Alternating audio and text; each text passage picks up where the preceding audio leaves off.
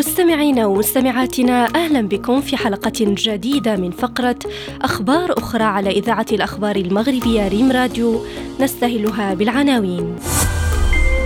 اكتشاف صخور منصهرة جزئيا مخبأة تحت صفائح القشرة الأرضية.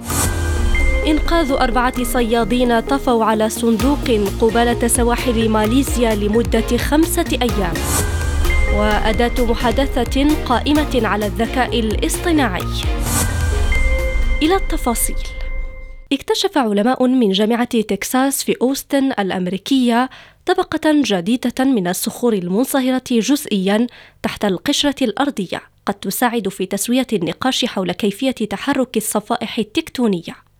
وكان الباحثون قد حددوا بقعا من الذوبان على عمق مماثل وتقع الطبقة على بعد حوالي 100 ميل من السطح وهي جزء من الغلاف الموري الذي يقع تحت الصفائح التكتونية للأرض في الوشاح العلوي. ويعتبر الغلاف الموري مهما للصفائح التكتونية لأنه يشكل حدودا ناعمة نسبيا تسمح للصفائح التكتونية بالتحرك عبر الوشاح.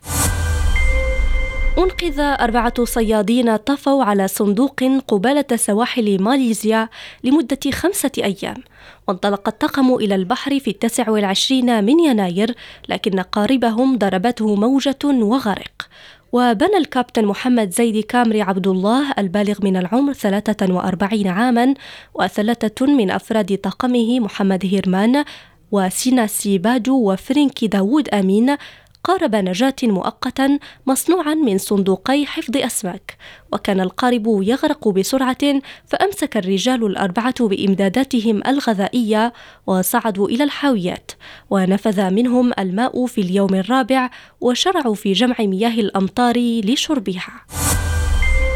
أعلنت شركة التجارة الإلكترونية الصينية علي بابا أنها تعمل على تصميم أداة محادثة خاصة بها قائمة على الذكاء الاصطناعي سعيا إلى منافسة نظام تشات جي بي تي الأمريكي الذي حظي بإقبال شعبي واسع.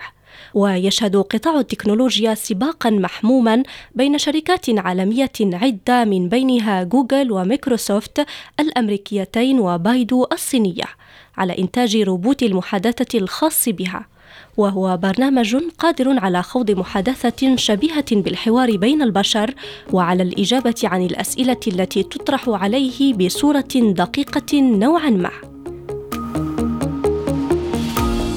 إلى هنا نصل إلى نهاية عدد اليوم، شكرا على حسن المتابعة ونلتقي بكم غدا مع أخبار أخرى.